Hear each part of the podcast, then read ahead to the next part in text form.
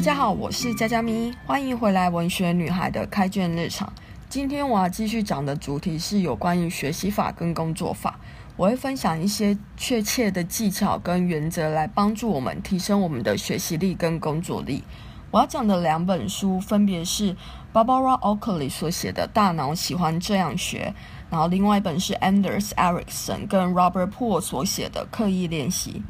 在我们确认自己要走上精进之道之后呢，我们应该要学习一些可以让我们学得更好的方法。那在《大脑喜欢这样学》的这本书里面，作者提到，如果我们要把这些看似混乱的资讯，或者是把我们每天吸收进我们脑海里面的资讯，变得更有效果的记忆住的话呢，我们应该要有一。有意义的方式，把这些资讯变成一个一个有效的主块。意思就是说呢，在这些混乱的资讯里面赋予他们意义，然后建立起脉络，然后要知道说我们要何时用，或者是在什么地方用这些记忆主块。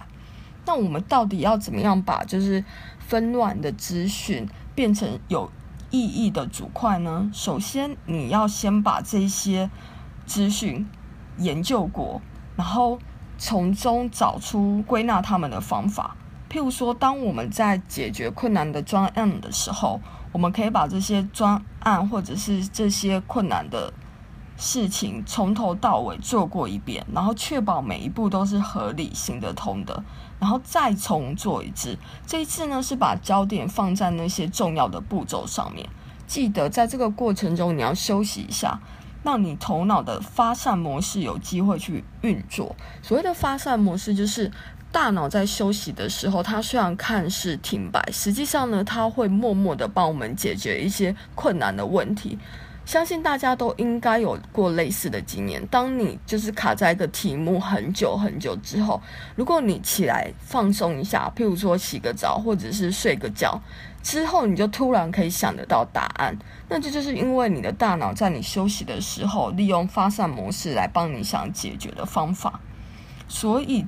当你卡住一个题目很久，休息一下，然后让发散模式有机会运作。等你休息之后呢，再来一遍，把刚刚所做过的题目或者专案，再刻意练习那些让你觉得困难的地方。这样子的练习会帮助你把这整个流程做得更好。如果呢，你可以重复这样的过程，你就可以强化跟增加你脑神经的连接，使这些记忆组块更加的紧密。这样可以帮助我们。有效的回想曾经学过的东西。相反的，如果你没有好好的把这些资讯做组块，然后你也没有就是记住它的解题技巧，这样你大脑会被那些散乱的资讯给挤满，你就没有办法用你的大脑去记真正重要的东西。再来，为了要让我们有效记忆，最好的方法是就是间隔重复。你要把你记住的东西分散成好几天来记忆。譬如说，你与其一天重复背个二十字，你倒不如把这个要背的东西分成二十天连续来背，效果会比较好。这就是为什么越难的学习内容，你应该要允许自己有更多的时间去复习，而不是把所有的东西都挤在最后一天。这样子你就没有办法利用间隔重复的方式来复习这些内容。再来，你应该要做提取的练习。什么叫提取的练习？就是你要随时随地的考自己，你要避免就是我好像都已经会了。你看过一些题目，尤其是数学，当你看过一遍，你觉得你好像会，可是实际上，当你考试的时候，你却写不出来，这就代表说你没有在做提取的练习。不要等到最后一刻考试之前，或者是不要等到最后一刻，你要就是做专案之前，你才在就是做考自己的这个动作。你应该在还没有考试之前，你就私底下考自己，然后在脑海里想象这些画面。看自己到底会不会写，到底会不会回答，这样子你才可以加强自己不熟的这些部分。再来，你应该要做交替的练习。相信大家都有经验，以前在学，譬如说是英文或数学的时候，假设以英文来说，这个单元它是在教现在进行时，然后你就在这个单元里面一直不断的练习现在进行式的答案。但你的大脑都知道说，今天我要学的是现在进行式，所以你就会选择现在进行式这个答案。可是问题是，当把所有的时态练习混在一起的时候，你就不会了。所以所谓的交替练习是，你应该要把各种不同的单元、不同的练习题目放在一起，然后训练自己的大脑去解题，这样才是有效的学习。在我们知道如何学习得更有效率之后，在我们知道了学习的方法之后呢，我们现在下一步要做的就是刻意不断的练习。在《刻意练习》这本书里面，作者提到说，所谓的刻意练习跟那些一般的练习不同的地方在于，它是有系统的，跟着大师的模范在练习，它应该要符合一些原则。因为大师跟专家们已经在你想要精进的领域中建立出一些明确的技巧跟教学了，所以我们应该要遵循着这些技巧跟他的教学，这样子我们也才能往上进步。再来，你应该要离开自己的舒适圈，刻意练习是离开自己舒适圈，而不是不断的练习那些你已经会的技巧。相反的，你应该要尝试，然后用不同的方法去突破跟进步。而这个过程可能会有点辛苦，甚至是枯燥乏味的。再来，你必须要有明确跟仔细定义的目标，针对特定的技巧跟面向来做加强。譬如说，我们再拿英文来说好了，很多人想要让自己的英文变好，然后他就说：“我想要英文变得更好。”但是英文的学习过程中，它是有很多不同的面向的。你今天想要加强的是哪一个部分？口说的部分，还是你的文法部分，或者是你的单字量，你应该有一个明确的目标，这样子你的练习才会是有效果的。再来，刻意练习应该是要全神贯注，然后有意识的专注在自己的表现跟练习上，而不是在无意识的过程中就把时间给消耗完，然后学了什么做得好或者是不好，自己一点概念都没有。所以你。应该要把自己练习的过程录下来，然后之后再来看你的练习，看看自己哪些地方需要加强。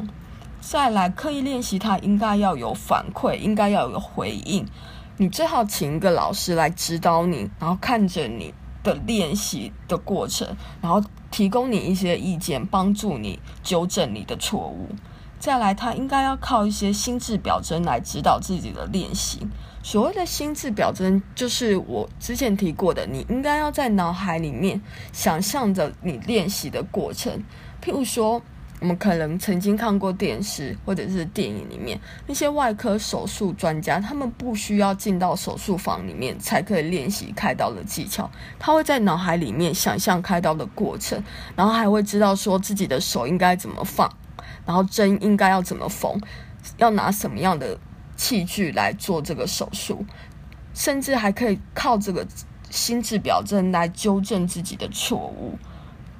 再来，如果呢，你能够靠着刻意练习，然后以及心智表征来不断的练习的话，它是可以帮助你到达下一个阶段的。所以，刻意练习跟一般不同的练习，那些瞎忙的练习不同的地方，就是它应该要符合我刚刚所说的那些原则。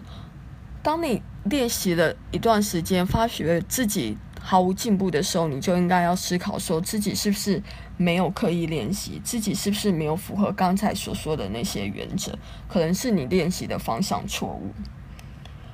书里面呢还提到说，所谓的天才，很多人都觉得说，之所以那些人会成功，都是因为他们是天才，或者是他们有特别的天赋。但是作者强调，所谓的天才都是经过刻意的练习而成就的，没有天才是不需要靠长时间高质量的练习就成为佼佼者或专家的。我们可以拿很多运动选手来说。不管是厉害的篮球手，或者是棒球选手，他们都是经过很多很多的小时，不断的练习同一个动作，只为了把这个动作做到最好。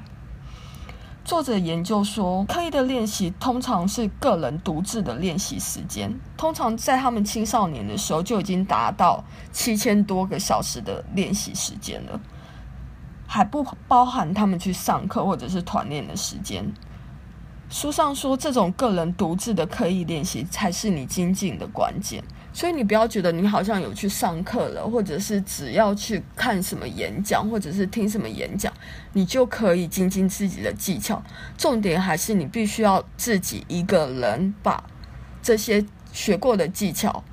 做练习，然后把它们放在日常运用生活方面，这样子你才会进步。